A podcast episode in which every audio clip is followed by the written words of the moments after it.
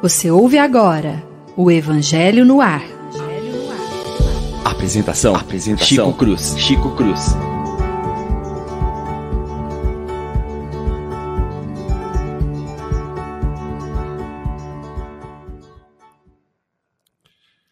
Muito bom dia, prezados e queridos amigos da Rádio Idefran.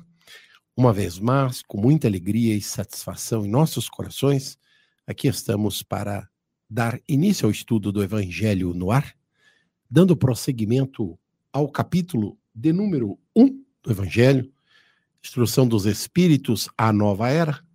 No dia de hoje, nós vamos nos concentrar nos itens 10 e 11 do Evangelho é, e vamos dar continuidade à fala dos Espíritos de Fenelon e de Erasto sobre a, sobre a história, né, sobre o pensamento do plano espiritual superior sobre a nova era.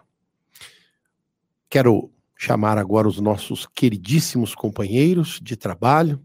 Muito bom dia, Lívia. Bom dia, Chico. Bom dia, amigos. Bom dia, caros ouvintes. Que essa seja uma manhã muito feliz. Com certeza será, Lívia. Obrigado. Bom dia, Leon. Bom dia, Chico. Bom dia aos nossos ouvintes. Eu vou aproveitar o momento para fazer um agradecimento especialíssimo. A gente teve aí mais de 200 visualizações no YouTube no nosso vídeo da semana passada. O pessoal tem compartilhado uma, o, o, Evangelho no ar, então a gente sente que o pessoal está sentindo a mesma alegria que a gente em ouvir o programa quanto a gente sente em fazer esse programa. Então a gente agradece e pede para que vocês continuem aí compartilhando o conteúdo do nosso Evangelho no ar. Então, uma manhã especial para todos. Bom dia. Obrigado, Leon. Bom dia, William. Bom dia a todos, mais uma alegria estar aqui nessa manhã com vocês. Bom dia aos ouvintes. E como o Leão falou aí, está divulgando, está crescendo cada dia mais esse trabalho. E a gente fica muito feliz de poder compartilhar com vocês, com cada um que está ouvindo aí, essa alegria que a gente faz esse trabalho todo sábado, viu? Bom dia a todos. Muito bem. É, então, a par disso, vamos iniciar o Evangelho. É, e de uma maneira um pouquinho diferente hoje, é, como o texto é um pouco longo, nós não vamos lê-lo na integralidade. Nós vamos buscar alguns itens, porque todos os companheiros estão aí prontos para os seus comentários. É, o texto do, do Fenelon é de 1861. E é interessante que ele começa o texto é, de uma maneira muito diferente de todos os outros que nós temos no Evangelho. Ele diz assim: um dia, contando a historinha, um dia Deus, em sua caridade inesgotável, permitiu ao homem ver a verdade e atravessar as trevas. Esse dia foi o advento do Cristo. Depois da luz viva, as trevas voltaram. O mundo, após a alternância entre verdade e obscuridade, perdia-se novamente. Então, semelhantes aos profetas do Velho Testamento, os espíritos se põem a falar e a divertir-vos o mundo é abalado em suas bases. O trovão rebentará. Sede firmes.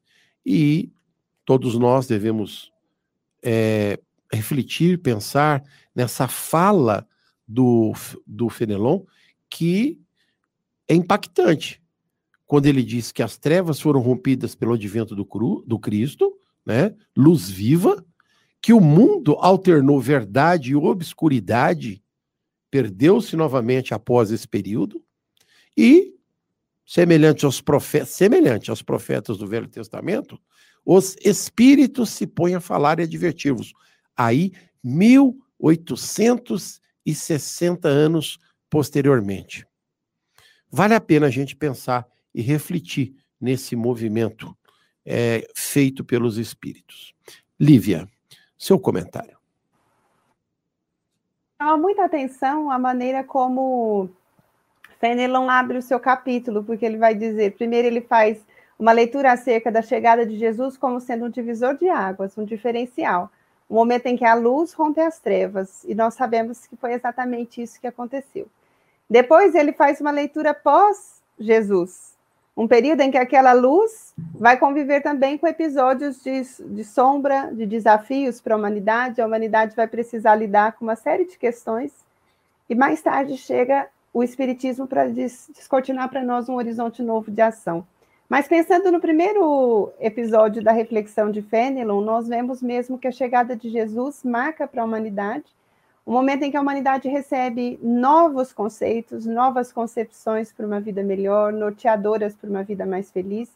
E a própria chegada do Cristo causa um impacto muito grande na sociedade, porque sendo luz perene e grande amor, ele vai modificando para melhor a estrutura social na qual ele está inserido e o coração das pessoas que primeiramente com ele convivem ou o escutam e que depois levam adiante toda essa proposta que ele traz e que vai ficar, vai chegar até a atualidade, narrada como sendo o Evangelho, que é o relato das experiências de Jesus junto de nós.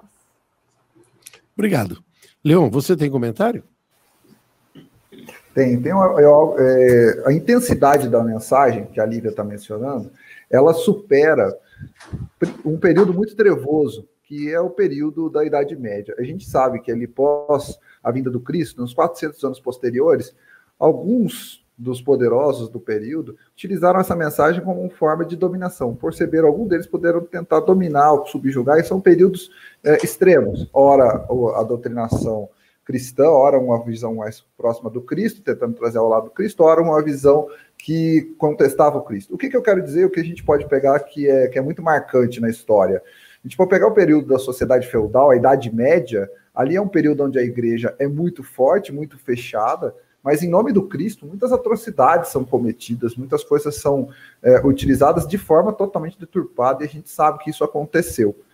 Vem outras mensagens nesse período entre a vinda do Cristo e o Espiritismo. A gente tem a mensagem do Islã, Maomé, o profeta Maomé está no século VII, passando pela Terra. Tem outras mensagens outras as reformas no período que, a, que de Martinho Lutero, que vai questionar, que vai rever essa análise dos evangelhos, mas tudo isso acontece, todos esses períodos acontecem, e a mensagem fica, que é o que a Lívia deixou gravado, eu acho isso muito importante. A mensagem de Jesus é tão intensa que ela atravessa os tempos e vem o Espiritismo, não na forma de uma pessoa, não identificado em Kardec, como ele como mesmo o Kardec mesmo diz, a mensagem do espiritismo ela não está personificada e vem a doutrina espírita para colocar luz sobre esses elementos que às vezes por interesses por coisas corrompidos foram é, deturpados. Então a doutrina espírita vem para colocar e realmente colocar a, a, a, candeia sobre o alqueire. Ela vem fazer de forma diferente. A doutrina espírita revê, ela não está reformando, não está contestando, a gente fala muito isso, ela perpassa as doutrinas, os, as teorias, numa forma de colocar o, a, a, doutrina do Cristo em evidência. Isso é muito importante. Obrigado, Leão. É, é interessante o seu, a sua, o seu pensamento, é, o seu e da Lívia, porque a gente percebe assim que o encaixe do processo depois de 1860 anos entre o Evangelho de Jesus e o que os espíritos nos trazem no período kardeciano é, de maneira nenhuma é, des, desforma o evangelho, né? destoa, é, ele, ele não corrompe, ao contrário, ele faz reviver esse processo dentro de uma ética, dentro de uma moralidade é, excepcional. William. É, eu não tenho tanta articulação como meus nobres colegas têm. Aí, gente, é muito bom participar desse estudo.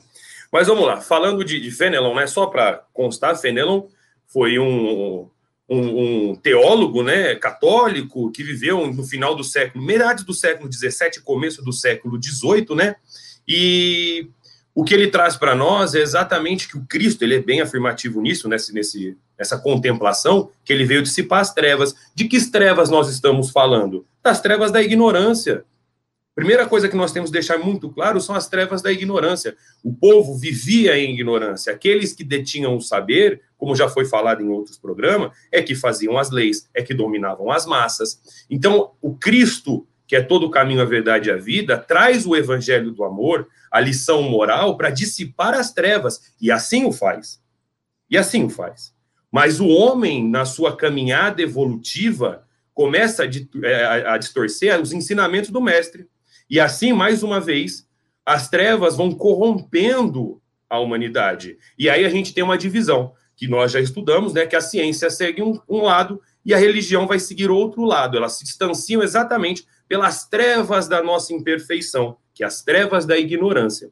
Então, o espiritismo vem judiciosamente como os antigos profetas, como Fenelon coloca, né? Ele vem exatamente unir mais uma vez isso, os ensinamentos do nosso mestre Jesus e os ensinamentos da, e as leis da ciência, as leis da natureza, ligados à moralidade e à, lei da natureza, que sejam a lei de Deus. Por isso que o espiritismo é tão forte. E essas afirmações de Fenelon são exatamente para mostrar que a ideia do Cristo, ela veio dissipar as trevas e o homem, na sua ainda na sua incursão da sua imoralidade, ele acaba se afastando, por N motivos, do ensinamento do Cristo. E o Espiritismo, judiciosamente, vem unir mais uma vez os dois. Essa é a nova era que Fenelon traz. É interessante a sua, a sua colocação, porque logo abaixo aqui no texto, nós temos duas frases extremamente ligadas a esse pensamento. O Fenelon diz assim: Vós o sabeis, cristãos, o coração e o amor devem caminhar unidos à ciência. E completa: o reino do Cristo, ai de mim, após 18 séculos, apesar do sangue de tantos mártires, ainda não chegou. O que nos mostra, nos deixa muito conscientes, clarividenciando todo o processo histórico que o Leão acabou de colocar, é que nesse período após Jesus, as trevas, a ignorância, é, esse exercício de orgulho, de vaidade, de egoísmo, voltou com um ápice, com uma intensidade tão grande e é, nós tivemos aí um período da história que foi conhecido como Idade das Trevas, porque nada se fazia, nada se produzia. Mas o Fenelon, teólogo, como disse o Will, é, afirma nesta, nesta mensagem que cristão precisa estar unido ao amor, à ciência, ligando as duas asas, conforme Kardec nos ensinou, do conhecimento e do amor. Porque se isso não for possível, nós não conseguiremos caminhar no processo evolutivo. Certo, Lívia? Certo. Chico, interessante o que você está dizendo, porque nós percebemos que somente o amor é capaz de orientar a inteligência para o bem todas as grandes conquistas do conhecimento, na forma de ciência, de inteligência, somente podem ser conduzidas e orientadas bem se esse sentimento de amor se aliar a ela. Num outro aspecto, lembrando que os amigos, retomando o que os amigos estavam dizendo, nós entendemos o sentido da, da promessa do Cristo, de que nos enviaria o seu consolador. À medida que nós vamos lendo o que Fenelon escreve para nós, nós entendemos por que foi necessário Jesus propor que em algum momento nos prometer que ele enviaria um consolador. Porque como Emmanuel nos ajuda a entender muito bem, em inúmeras mensagens, ele vai mostrar que Jesus sabia que enquanto estava entre nós e aqueles corações que de forma mais imediata o conheceram, recebessem a sua luz, essa luz seria expandida de maneira mais ampla e mais profunda. Mas no transcurso do tempo, Haveriam episódios difíceis em que muitos corações, não assimilando devidamente, tentariam fazer misturas que não correspondiam à proposta inicial, fazer mesclas numa mensagem que era pura. Outros que, professando uma fé, agiriam em contradição a essa fé, abalando sentimentos alheios. Então, a humanidade continuaria à espera de diretrizes que tinham vindo antes, mas teriam dificuldade de chegar tão é, claramente ao coração das sociedades posteriores. Por isso, ele continuaria enviando seus tarefeiros, a mensagem continuaria chegando, mas haveria um momento em que é, o Consolador viria para recuperar aquela pureza original, porque nós lembramos que a proposta do Cristo não era uma proposta engessada em dogmatismo, em posturas exteriores, a proposta do Cristo é uma proposta que modifica o ser humano na sua intimidade. Então, é uma proposta que toca os episódios mínimos do nosso dia a dia para uma vida melhor. E o Espiritismo, quando chega, o William lembrou agora mesmo como os profetas da antiguidade, quem eram os profetas? Os reveladores da lei divina. Então, o Espiritismo, os Espíritos vêm revelar de novo quais leis? Leis novas? As mesmas leis que no passado foram ditas de uma maneira, não puderam ser tão claramente colocadas, são agora explicadas pela doutrina espírita então, a doutrina espírita faz a ponte de novo entre nós e Jesus. Por isso, só é por isso que a gente tem que lembrar o seguinte: nós estamos tratando, né, nesse, nesse primeiro capítulo, agora sobre a nova era. Ora, a ciência já evoluiu absurdo. Se nós pararmos para analisar hoje, gente, cada um de nós e as pessoas que estão ouvindo-nos, que tem um celular na mão, um smartphone, tem mais tecnologia nessa mão sua do que o foguete que foi para a Lua. A nova era que está aqui nesse livro da, do Evangelho, na introdução, ela vai ser calcada na, na evolução moral de cada um de nós. Essa evolução que a nova era está trazendo é evolução moral, é unir toda essa ciência maravilhosa que está voando. Gente, as vacinas que foram criadas esse ano, vacinas que levariam 10, 12 anos para ser criadas, foram criadas em um. A ciência está voando. Agora nós estamos, com o ensinamento do Cristo que nós estamos vendo, que a evolução moral, que é a, é a revelação dessa nova era para nós, é o que vai fazer a gente decolar mais ainda como seres humanos, como irmãos que somos. Então, essa nova era que é colocada no Evangelho, nessa introdução, ela fala, fala a base exatamente é essa evolução moral.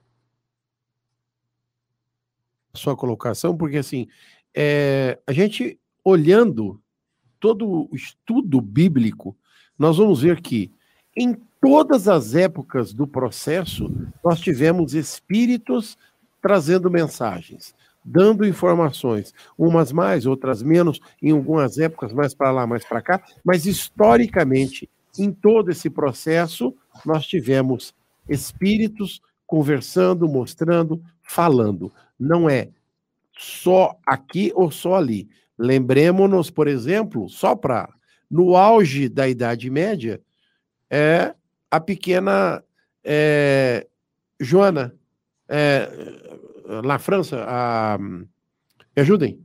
Esqueci. Joana Dark? Joana Dark. Joana Dark. Joana Dark, com 18 anos para 19, liderou os exércitos franceses na guerra da Normandia contra os ingleses. E os espíritos falavam com ela. E ela ouvia. Certo, Leão? Certo, certo, Chico. E olha que, que fantástico. Essas comunicações aconteceram ao longo de tanto tempo, né? Por todos esses períodos. Várias é, várias orientações, várias inspirações. E o que, que faz o nosso período diferente? O que, que faz essa era pós-doutrina espírita diferente? Que o conhecimento, a partir de agora, com, a, com esse, o, amplo, o amplo acesso ao conhecimento, às informações, a ciência, nesse grau que o William destacou agora, ela nos permite utilizar um elemento fantástico, que para mim é o grande diferencial, digamos assim, da doutrina espírita, que é o livre-arbítrio. Você vai poder fazer as suas escolhas, porque você conhece, você evidentemente vai, você vai escolher aquilo que, que toca o teu coração. Por isso que a gente fala que o espiritismo não é bem uma religião. Você pode escolher o caminho que você quiser, é uma ciência com a moral religiosa, e ali, diante do conhecimento, diante da fé que você adquiriu, você, das, das escolhas, você faz as escolhas que você tem você faz as opções que você tiver. Então, são as suas escolhas que vão orientar o teu caminho. Vamos pegar o exemplo que o Chico citou de, Joana Dark. Ela tinha as inspirações e aquilo, naquele momento, a inspirava a fazer com que ela tomasse suas decisões, suas escolhas. A sociedade atual, com todos esses acessos, com toda a tecnologia que o William falou, com toda a evolução da ciência, nos permite que a gente faça as escolhas morais. Isso é importante. Às vezes também estou falando em escolha e fica esparso, né? Mas exatamente, eu quero falar das escolhas morais, o caminho que a gente vai seguir, as opções que a gente vai tomar, é porque a gente foi nos dado todo o conhecimento, a ciência preparou todo o terreno, as doutrinas estão cada vez mais clarificadas, as mensagens que Jesus trouxe por forma de parábolas estão agora clarificadas e cabe ao, ao homem, os homens fazer a escolha, a humanidade tomar as suas escolhas. Né? Então, o livre-arbítrio, acho que é a chave que liga essa revolução moral. Por que, que, a revolução vai acontecer? Ela vai acontecer a partir do momento que você utilizar o conhecimento, o amor, que, que a Lívia falou ali, né? muito importante. Você utilizar o amor e o conhecimento como uma evolução. Aí a gente faz a escolha baseada no amor, baseada no conhecimento, e, a, e o espírito evolui. Esse, essa, é a, essa é a minha visão de nova era. É interessante é, quando você coloca isso, Leon, porque assim, se, é, se nós pegarmos o extrato da sociedade, o desenvolvimento da sociedade ao longo desses milhares de anos, nós caminhamos sempre muito devagar, sempre é, tentando colocar um tijolinho aqui, um tijolinho ali, melhorando a individualidade, melhorando as sociedades que em diversas épocas, em diversos momentos, tiveram seus altos e baixos. Mas, como o Will colocou agora há pouco, foi neste século e recentemente nos últimos 20 anos que a humanidade está dando grandes saltos morais, grandes movimentos, é, não só no campo é, do conhecimento, mas também no campo da materialidade. Porém, é, a gente tem percebido que nos últimos tempos a família, os homens, têm se perdido muito no contexto moral e ético.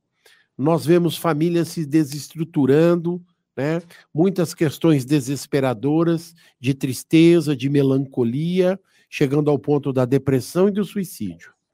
Será, pergunto eu a vocês, que apesar de todo o conhecimento do Evangelho, de todas as práticas efetivadas ao longo desses 20 séculos que nós temos, será que nós realmente aprendemos a conhecer o Evangelho de Jesus? Será que nós o praticamos, nós o vivemos?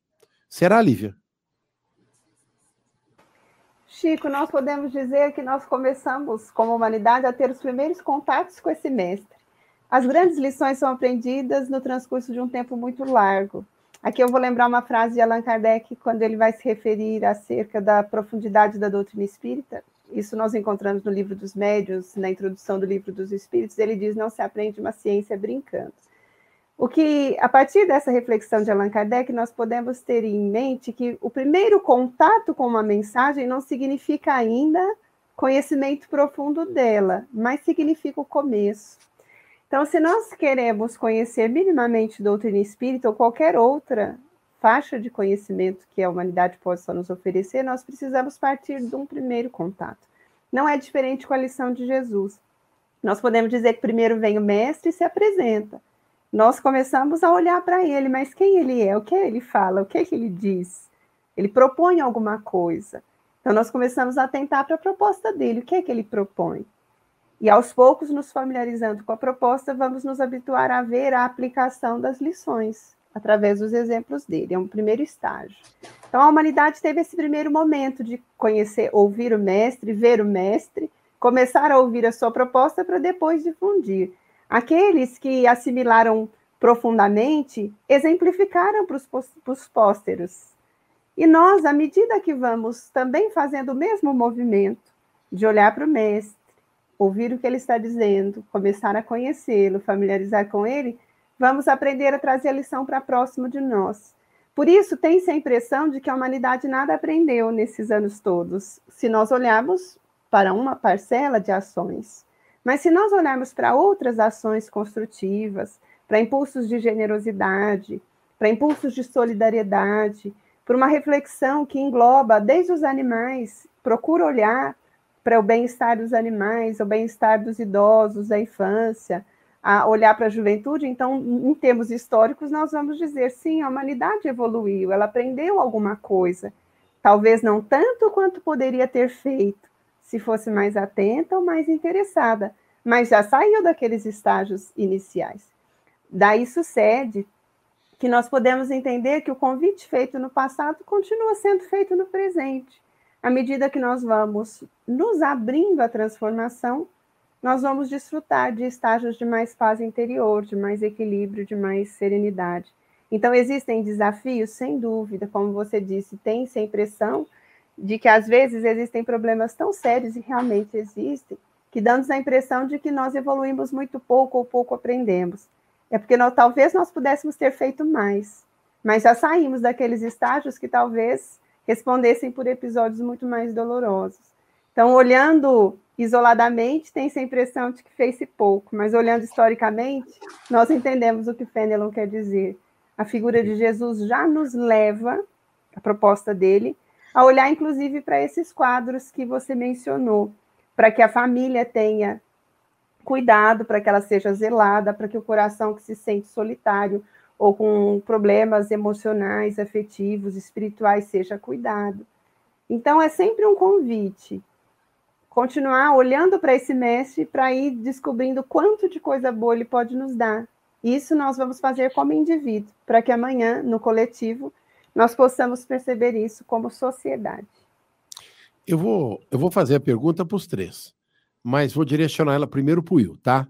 A pergunta é o seguinte: nesse momento em que todo mundo fala de transição planetária, de mudanças, de leis, de ordem, de progresso, de disciplina.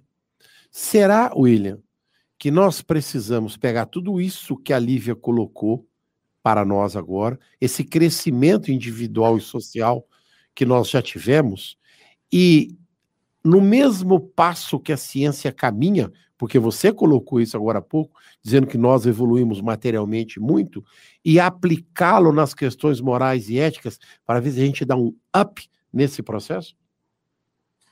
Veja bem, Chico, eu acho que eu tenho certeza que nós estamos evoluindo moralmente. Infelizmente, da, conforme a nossa evolução, e somos ainda seres ainda imperfeitos, e de, de acordo com a nossa imoralidade, vamos falar que nós estamos, a, a humanidade está engatinhando nessa evolução moral. Mas eu, como aluno do pré-primário do estudo espírita, eu vou colocar o seguinte: eu também gosto de analisar a humanidade como um todo.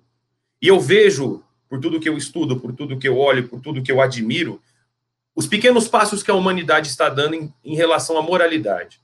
Como a Lívia colocou, hoje nós cuidamos de nosso planeta, Hoje nós vimos o mundo de uma forma diferente do que na idade, como você mesmo colocou, das trevas. Nós começamos a ver muito mais pessoas se importando ao próximo do que se portando consigo mesmo.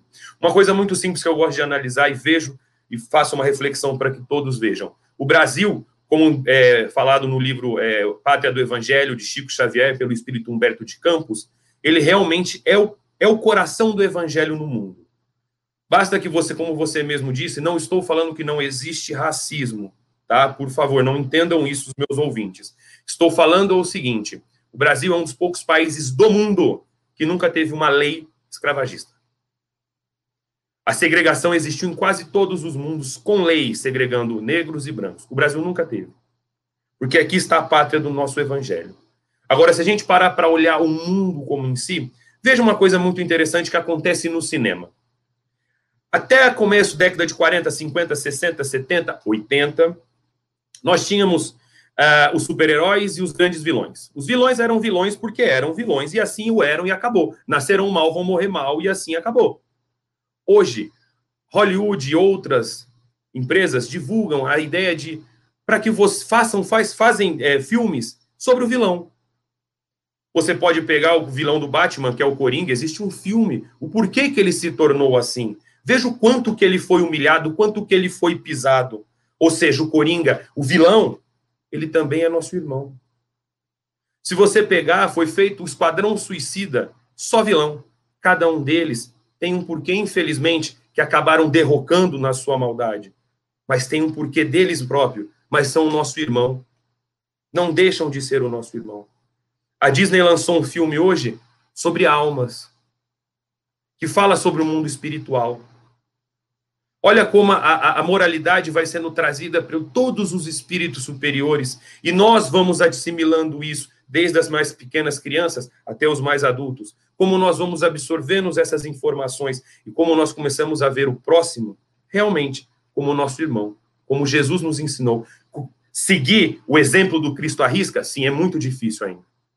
É muito difícil. É muito difícil, às vezes, você parar e amar seus inimigos. Concordo plenamente.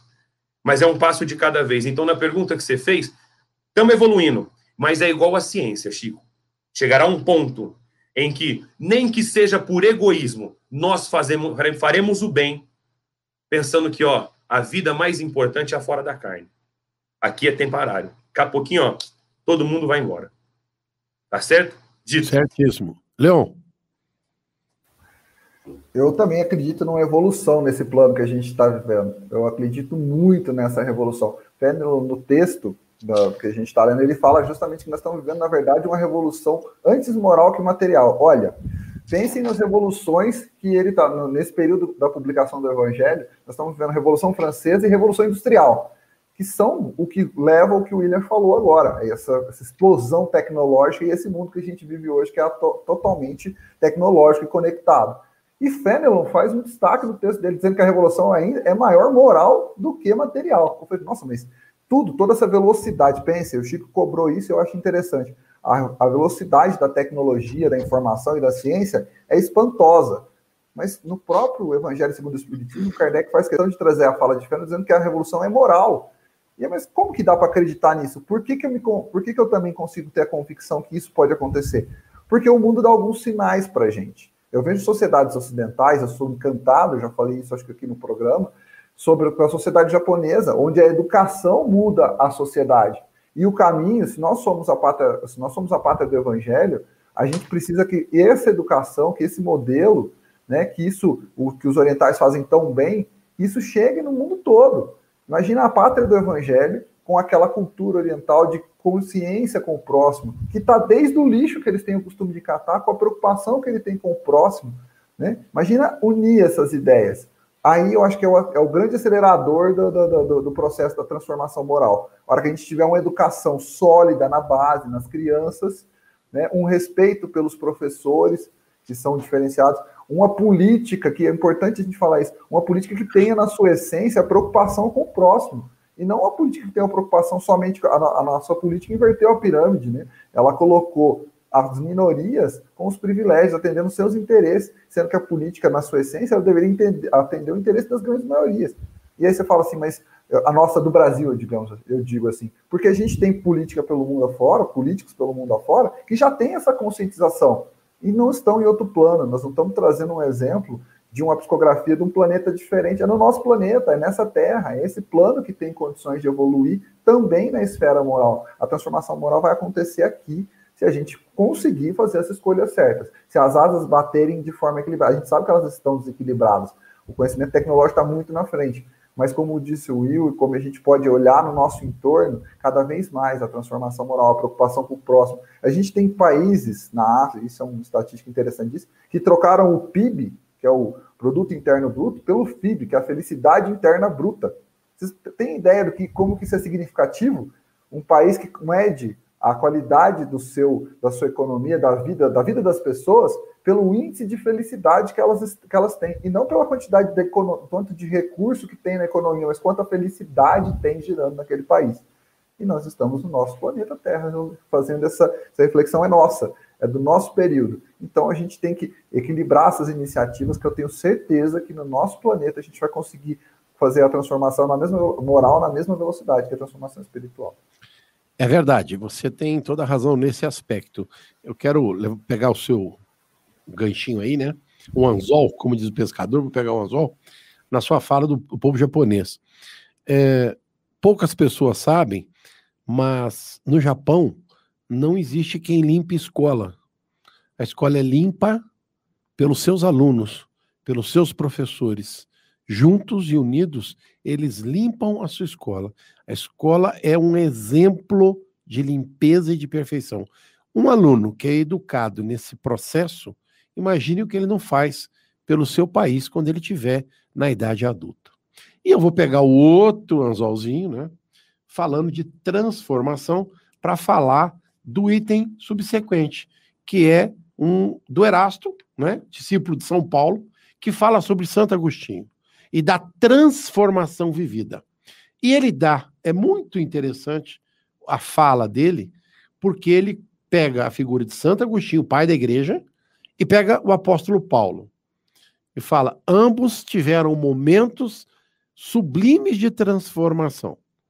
E dessa transformação nasceram conceitos que estabeleceram os ideais do cristianismo, em ambos os casos.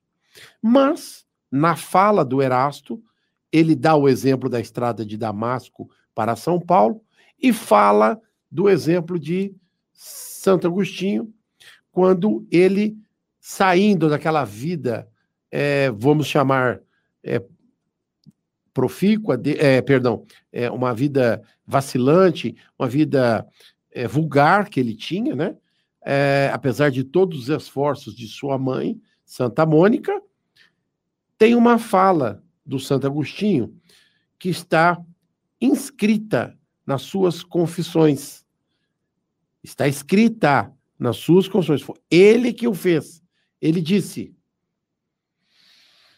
Após ter perdido a mãe, ele disse: Estou convencido de que minha mãe voltará a visitar-me e me dar conselhos, revelando-me o que nos espera na vida futura. E diz, e diz Erasto: que ensinamento nestas palavras, que previsão brilhante do, da futura doutrina. Fazendo uma relação entre a fala de Santo Agostinho e a questão da doutrina espírita. Santo Agostinho deixou grafado integralmente isso em suas confissões, dizendo: Acredito que minha mãe voltará a me dar conselhos. Ora, o pai da igreja o faz com toda a integralidade do seu pensamento, nos dando um exemplo magnífico de uma visão que só iria acontecer mil e quinhentos, mil e quinhentos anos depois. Mas, sempre lembrando que em todo o período da Idade Média, de Santo Agostinho até Kardec, nós tivemos comunicabilidade dos espíritos à vontade, assim. Mas, vamos nos apegar aqui ao Evangelho e pensar em como foi tratado isso pelo grande espírito de Santo Agostinho. Alguém quer comentar? Chico, à medida que você falava de Santo Agostinho, eu me lembrava que uma leitura atenta do Evangelho de Jesus demonstra que uma das mais belas é, manifestações acerca da sobrevivência da alma veio realizada por Jesus. Jesus aparece ao terceiro dia para Maria de Magdala. Depois ele aparece para os discípulos que estão conversando na ausência de Tomé, Tomé duvida. Depois ele vem para Tomé, vai para os amigos que estão viajando na estrada de Emaús, estão caminhando em direção à aldeia de Emaús, Jesus aparece para eles, depois volta para os 500 da Galileia. Então, uma leitura atenta do Evangelho de Jesus já demonstra que realmente, como você disse, essa comunicação entre as duas esferas ela é palpável. Acontece que nem sempre nós nos lembramos disso, nós lemos o evangelho como algo estanque. Foi só algo que aconteceu no passado, e não é assim. É, é uma diretriz né, para uma vida melhor. Então, Santo Agostinho demonstra isso, é, que a vida, essa fé que a vida continuava, porque Jesus fala da vida futura, e quando ele volta, ele demonstra que a vida continuava. Depois, com a doutrina espírita, nós vamos ver é, as inúmeras demonstrações da sobrevivência do ser e a possibilidade de comunicação entre o ser que está na vida maior com, conosco que estamos aqui na vida material. Esse é um aspecto que eu gostaria de comentar em referência ao que você disse. Um segundo aspecto, tanto a figura do apóstolo Paulo quanto a figura de Santo Agostinho demonstram esse papel transformador que a proposta do Cristo traz. Porque o apóstolo Paulo, até conhecer Jesus, ele estava se tornando um algoz, uma coletividade, embora impulsionado pelo desejo de agir corretamente, mas ele estava perseguindo os cristãos, gerando uma série de distúrbios naquele período em função de uma maneira de ver a vida. E quando ele encontra Jesus, ele dá uma guinada substancial e vai se tornar o grande cooperador de todos, o amigo que vai fomentar a paz, o progresso, que inclusive se sujeita a viagens penosas e difíceis para que outras coletividades conhecessem a proposta do Cristo. E Santo Agostinho também demonstra isso, como você disse, ele parte de uma vida é, seguida num padrão para, de repente, viver uma vida pautada por propostas renovadoras, como são proposta, as propostas do Cristo. Isso me chama muita atenção. Obrigado. Leon?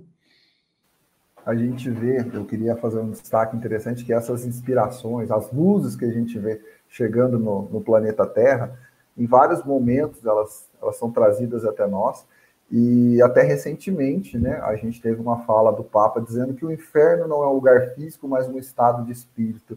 O que, que reforça isso dentro da, da, da, da, da Igreja Católica, daquela que daquela que talvez seja aceita que tem maior número de adeptos, não a religião, porque a gente sabe que o islamismo tem mais adeptos, mas como seita segregada ali, os católicos têm tudo isso e ouviram isso do líder máximo assim como a gente vai ver no Evangelho as mensagens de Santo Agostinho, quanto outros, como Fennel, também é um líder que também esteve pela Igreja Católica, é, essas inspirações abençoadas, como essa mensagem do, do Papa Francisco, elas vão conectando a, as ideias de Jesus, vão atualizando as ideias de Jesus e colocando na, na, humanidade cada vez mais conectada com a essência de Jesus, que muitas vezes, por causa da interpretação do Evangelho, foi deturpando nas, nas doutrinas, e a gente vai se aproximando da essência do verdadeiro Jesus e da mensagem que ele nos trouxe. Então, realmente, a, a gente descobre que são ressignificados, são recriações de significado há um detalhe interessante: não existe o Evangelho, o livro dos Espíritos define isso bem. Não existe o mal. O mal é a ausência do bem. Então, é, é, a omissão do, do, do, do na, no, no, bem que leva ao mal, que transforma o mal. Então, a gente vê que a, a gente vai recebendo essas, esses, esses novos significados, vai recriando isso, e isso nos conecta diretamente com a mensagem de Jesus na sua essência, né? que ela vai sendo ela vai sendo clarificada, ela vai sendo reconduzida aos nossos dias. Isso realmente é, é uma forma de nos mostrar próximo de Jesus. E só fazendo um resgate pequenininho da fala do Fennel, ele fala que uh, às vezes parecemos grãos de areia, mas é necessário que se formem esses grãos de areia para que formem-se as grandes montanhas. Então, a insegurança que os seres têm nessa encarnação, a gente fala de uma grandeza, de um Cristo tão presente, de tão revolucionário nas nossas vidas, tão transformador, e, o ser, e a humanidade, às vezes, o ser humano se sente um grãozinho de areia. Mas olha, olha a grandiosidade, ainda que a evolução pareça em momentos diferentes, mas olha a grandiosidade e olha o nosso, nosso Mestre Jesus tão próximo de nós, né? Do, pelas inúmeras referências que nós temos recebido nos dias de hoje. Então, é, realmente, nós estamos cada vez mais nessa nova era, mais próximos de Jesus e de uma forma com várias, com formas, várias formas de chegar até essa mensagem do mestre. Muito bem. Will. É, depois de tantos comentários, eu vou, ser, vou tentar ser sucinto. A gente, é, essa, essa Meio parte... difícil para advogado. Mas... É, eu sei disso, eu, eu me esforço muito para ser sucinto. mas vamos lá, eu vou tentar. Essa parte que nós estamos trazendo aqui, né, essa mensagem do, do Espírito Erasto, né, um dos 70 discípulos de, de, de, de São Paulo, de, desculpa, gente, São Paulo, né? É, São Paulo, tá certo. Isso, obrigado. Então tá. Então, nós estamos, quando a gente fala de Santo Agostinho, que ele fala, né, que é um vulgarizador, porque existem mensagens do Santo Agostinho espalhadas por, pelo mundo inteiro, no Evangelho, e nós estamos falando de uma conversão, de um homem que foi virou bispo da igreja, virou um dos grandes nomes da igreja, que ele foi convertido no final do século IV, né? E quando ele está escutando, ele diz ele que escutava uma voz infantil que falava para ele tomar e ler, tomar e ler. E ele entendeu que fosse a Bíblia. Então ele pega e abre a Bíblia, né? E ele acaba abrindo numa parte da Epístola dos Romanos, né? Da transformação dos crentes, né? Que fala exatamente que tem que andar reto, não fazer orgia, não fazer aquelas bebedeiras. Então ele se converte. Nesse momento, quando ele se converte, ele se torna um pilar, rapidamente ele se torna um pilar da igreja. E se torna bispo de Pona, e, e aí ele divulga, foi um dos grandes nomes da igreja católica. Então você imagina, quando a, a igreja católica sabe desses textos, né, de Santo Agostinho, é, que ele mudou, ele está sendo contra aquilo que ele falou? De forma alguma. Ele está trazendo exatamente essa revolução, essa nova era. Ora, em vida ele já falou que conseguiria ver a mãe dele de novo. Ou seja, ele já começou essa transcendência a entender o mundo espiritual, a entender essa nova era. Então, em momento nenhum, é, ele foge daquilo que é pregado do amor, do, do, do próprio amor cristão. Lembre-se, só, só a gente falando aqui, a Igreja Católica, gente, tem bases alicerçadas maravilhosas na moralidade toda a distorção, distorção do cristianismo foi feita pelo homem, e não pela instituição igreja. É verdade, é verdade. Os pilares são muito firmes naquilo que ela, ela é a, o berço da cristandade. Então, assim como está aqui, como Erasto coloca, Santo Agostinho, sim, foi um dos vulgarizadores, porque ele sempre trabalhou e trabalha incessantemente na divulgação, não da doutrina espírita, na divulgação do amor do Cristo dos ensinamentos do nosso Mestre Jesus. E é isso que a gente vê aqui. Essa nova era tinha que ter um texto dele, porque ele foi o pilar, não da igreja, do ensinamento do Cristo. e assim que ele desencarna, imagina agora, no plano espiritual, vendo toda a revolução, vendo a vida da verdade que ele está lá, e conhecendo a verdade, a ver, né, o caminho, a verdade e a vida. Então, por isso que, vulgarizando, né, coitado, mas é porque ele sempre, qualquer lugar que você for, você vai encontrar mensagens de amor, de carinho, de moralidade de Santo Agostinho. E ele vem, é aí sim, um grande alicerce para essa nova era que nós estamos trabalhando e estamos edificando, com os seus ensinamentos, com, com seus, com o que ele nos ensina, com o que ele explica dentro do evangelho, e devagar nós vamos chegando lá. Infelizmente, pela nossa imoralidade, nós vamos a passinho de tartaruga. Você imagina se nós pudéssemos fazer como ele? Como diria Emmanuel, todo mundo pode fazer o que o Chico faz, mas quem vai fazer as escolhas do Chico? Quem vai fazer as escolhas de Santo Agostinho? Então, cabe a reflexão. Muito bem. E então, vamos refletir, né? É, você fez uma colocação, e muito interessante, que vale a pena a gente repensar, né? É, não é difícil, né, Will? É só tomar a decisão. É só você se posicionar. Precisa ter coragem moral para caminhar no processo. Então, não existe uma grande dificuldade nesse sentido. É que nós precisamos fazer as escolhas certas. Nós precisamos nos conscientizar e trazer o evangelho para dentro dos nossos corações, afastando as maiores dificuldades que nós temos, o egoísmo, o orgulho, a vaidade, nossa arrogância, e começar a trabalhar de maneira a cumprir fielmente aquilo que Jesus deixou. Eu quero juntar isso aí e fazer, um, fazer uma colocação aqui. Eu vou falar os três nomes e vocês me digam o que eles têm de comum. Paulo Apóstolo, Santo Agostinho e aquele cara que eu gosto muito, São Francisco de Assis. Fala aí, Lívia, o que, que eles têm de comum?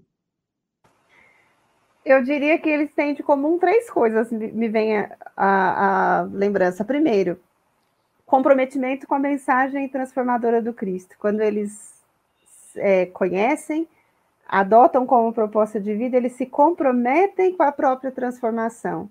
Eles, como os amigos disseram, vão fazer boas escolhas e vão seguir um passo de cada vez dentro daquele caminho. Então, eles não recuam mais do caminho. Então, primeiro, comprometimento com o bem. Segundo, capacidade de repetir o esforço no tempo. Ou seja, capacidade de se esforçar a cada dia.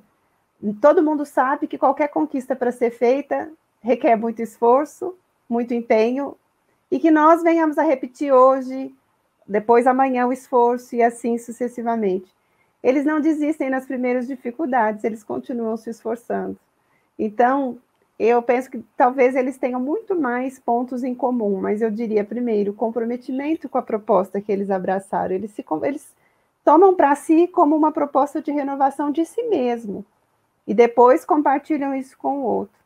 E capacidade de se esforçar a cada dia para chegar ao seu objetivo. Muito bem. Leon? eu acho que eles são a expressão é, materializada da frase conheceis a verdade e a verdade vos libertará. Porque eles conheceram efetivamente a verdade, a verdade muda os rumos, transforma na essência e eles se comprometem com essa transformação, né? É isso que a Lívia falou da persistência, da disciplina, né? São essencial, são totalmente comprometidos com aquilo que aconteceu, com o mesmo vigor que talvez estivessem nas trevas, quando eles têm acesso à luz, eles vão vigorosamente lutar para expandir, para melhorar. E começam a transformação moral por si, fazem essa escolha de fazer a, a sua melhoria para que melhore o ambiente, para que melhore o entorno. Então, na minha forma de entender, todos eles têm essa convicção, essa certeza que eles foram tocados pela verdade. Então, eu vou usar a palavra, estou de olho aqui nas, nas, interações, a palavra é perseverança, que uma colega Aparecida Cruz acabou de colocar aqui para a gente, na nossa rádio. Essa colega colocou isso aí, é? Olha aí, tá vendo? Muito bem, dona Aparecida Cruz. Está tá no ar, né? Muito Conhece bem. ela, Chico? A mamãe. Will. Eu tenho uma palavra que eu acho que resume os três, que para mim, porque nós temos os mesmos textos do Cristo, nós sabemos a mesma moralidade, nós temos os mesmos ensinamentos. Deus dá a todos o mesmo, o mesmo princípio. O que eles têm que nós não temos, muitas vezes, chama abnegação. De abrirem mão daquilo que eles entendem ser especial apenas para ele, egoísta, e fazerem para todos. Disseminarem a luz por onde vão.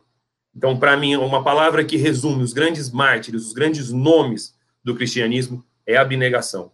Esse altruísmo que eles trazem em amar ao próximo acima de todas as coisas, para mim é sensacional. E se sou muito sincero, ainda não tenho. Gostaria que daqui um milhão de anos, cem milhões de anos, eu consiga ter a abnegação que eu vejo esses, esses grandes espíritos terem e fazerem pela humanidade aquilo que a gente se, que se tornam realmente seres eternos na nossa na nossa na, na nossa história, porque eles entram da, na história pelo bem que eles fazem e esse bem se propaga pelos mundos que, que eles vão viver e tudo o que eles vão ensinar. Cabe a nós a abnegação, porque nós temos os mesmos textos, os mesmos ensinamentos e o mesmo Pai que nos ensina o mesmo governador, nosso irmão mais velho é o mesmo.